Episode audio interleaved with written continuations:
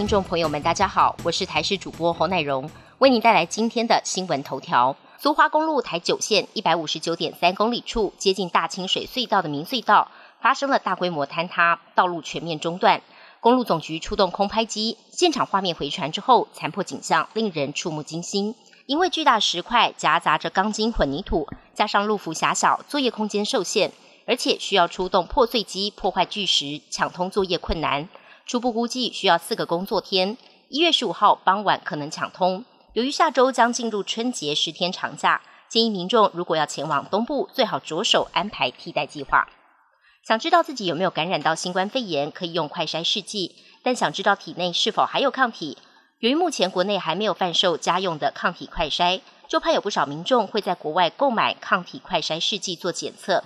有医师提醒，就算快筛验出体内有抗体，但还是无法确认保护力的高低，必须自费到医院抽血分析抗体效价，才能确认是否仍然有足够的保护力。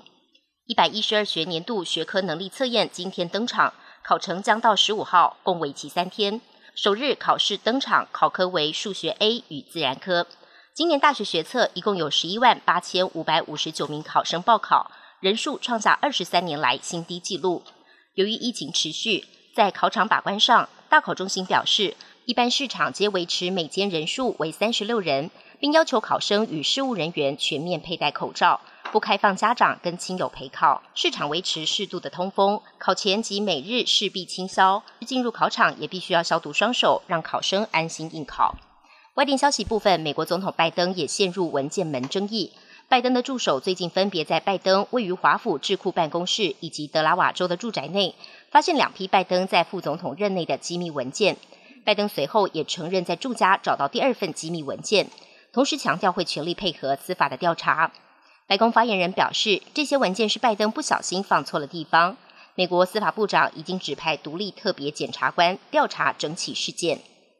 染上新冠肺炎的患者，其中有一部分在康复后会留下后遗症。也就是所谓的长新冠症状。最近以色列一份研究显示，大多数的长新冠症状会在一年内完全消失。不过，这份研究是针对轻症患者，而染上比较近期流行的 Omicron 变异株也不在这项研究的范围之中。因此，长新冠后遗症的问题还需要持续的追踪跟研究，才不会以偏概全，轻忽问题的严重性。科学家首次利用韦伯太空望远镜采行星凌日法，找到围绕其他恒星运行的系外行星，正式名称 LHS 四七五 b，大小几乎跟地球相同。这颗行星距离我们四十一光年，每两天绕母恒星一圈。由于母恒星温度不到太阳的一半，虽然这颗系外行星距离恒星很近，但仍有可能保持有大气层。团队正在努力分析光谱，研判它是否有大气层存在。虽然目前还没有办法得出任何明确结论，但基本上可排除甲板为主的大气层，类似土卫六泰坦。